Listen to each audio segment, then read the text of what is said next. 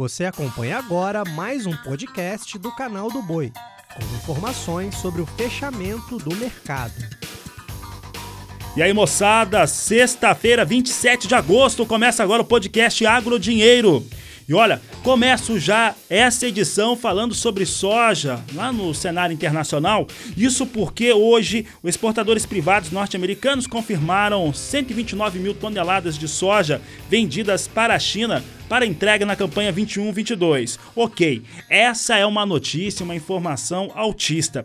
Entretanto, o mercado reagiu durante o dia todo às chuvas registradas nos estados de Minnesota e Iowa na madrugada desta sexta-feira, enquanto debate o benefício que essa maior umidade pode trazer à produtividade das lavouras norte-americanas. No final do dia, tenho conversado aqui, conversei com muita gente da área e eles disseram o seguinte: pode de fato trazer alguma vantagem, algum benefício para a safra de soja. Entretanto, no caso do milho, vai ser muito difícil.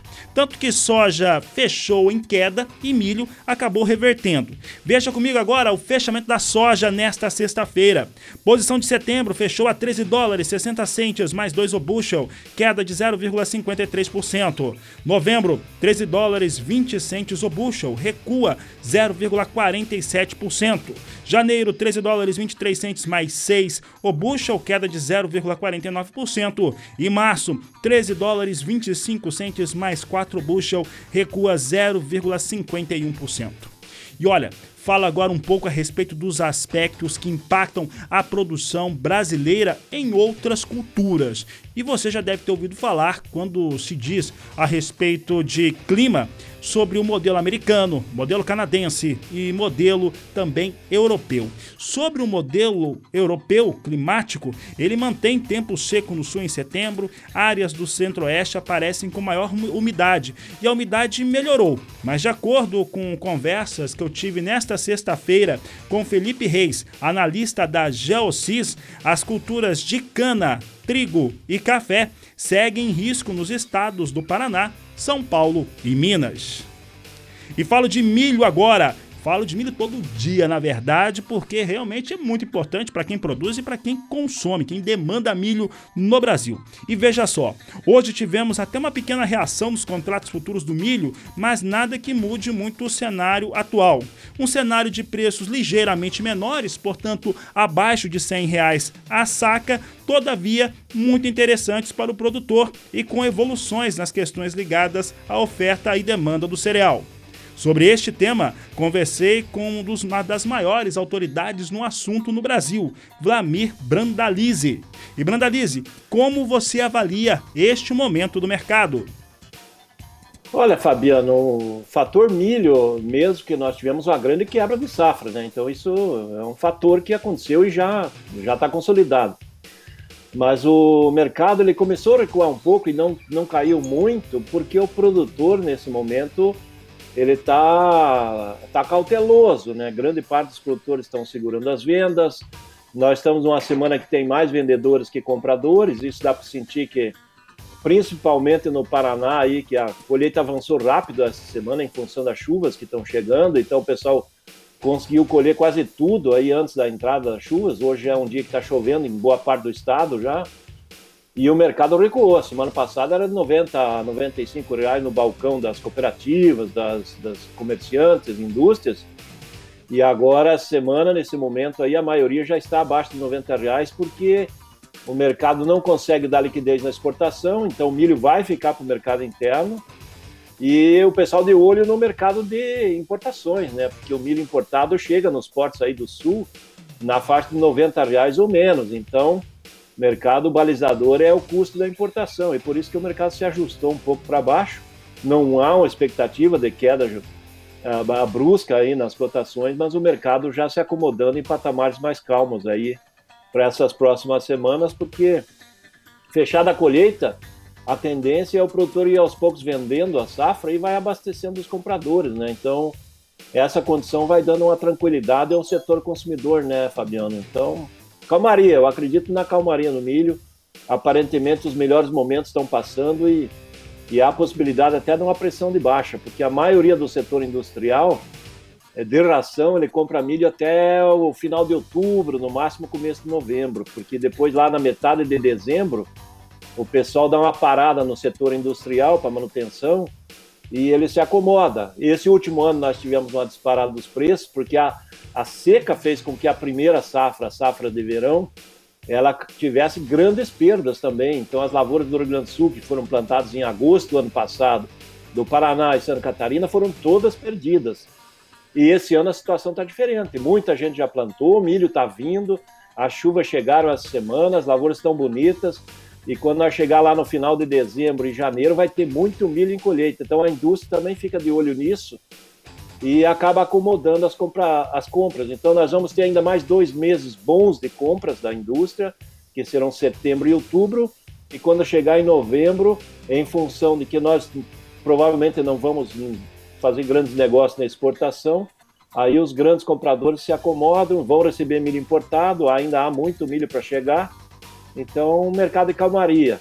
E o produtor vai continuar recebendo cotações atrativas, são cotações lucrativas, mas talvez já não chegue mais os 100 reais aí que nem o pessoal esperava antes, né? Obrigado, Brandalize. Um grande abraço a você, sempre participando conosco aqui nas, nos nossos programas, no Agricultura BR, no canal do Boi e aqui também no Agro Dinheiro, nosso podcast. Fala de boi gordo agora. Olha só, eu tenho falado disso algumas semanas. O ambiente é favorável para a pressão da indústria frigorífica sobre o pecuarista. Isso é um cenário que é de momento. O mercado físico do boi registrou preços mais baixos na maioria das regiões de produção e comercialização no acumulado desta semana. A pressão maior, sem dúvida, é em São Paulo, e por enquanto a indústria consegue manter uma média de 7 a 8 dias de escala. Este cenário deve mudar, mas por enquanto o pecuarista deve ficar atento às propostas e administrar a comercialização. É só um momento. De acordo com o levantamento da Scott Consultoria, os preços da, em São Paulo ficaram com a arroba do boi em R$ 305,50 no valor à vista. No Mato Grosso do Sul, R$ 307,50 à vista arroba. No Mato Grosso, R$ 292,00 arroba. E Goiás, R$ 295. Fala agora a respeito de informações de instituições financeiras que financiam o agronegócio.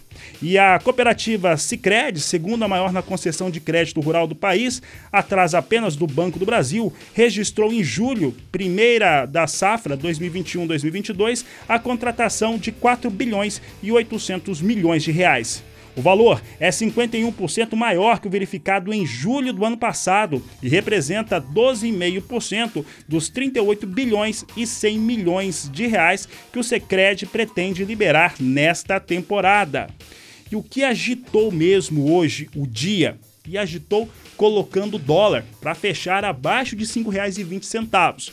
O dólar abaixo de R$ 5,20, ele mexeu com o mercado de café um pouco, mercado de café acabou compensando, só para fazer um adendo da situação, com as posições em Nova York fechando em alta no dia de hoje e fez com que a soja, na referência no Brasil aqui nos portos de Paranaguá e também de Santos, fechassem com entrega em setembro a 169 reais a saca, portanto, um real abaixo do fechamento desta última quinta-feira.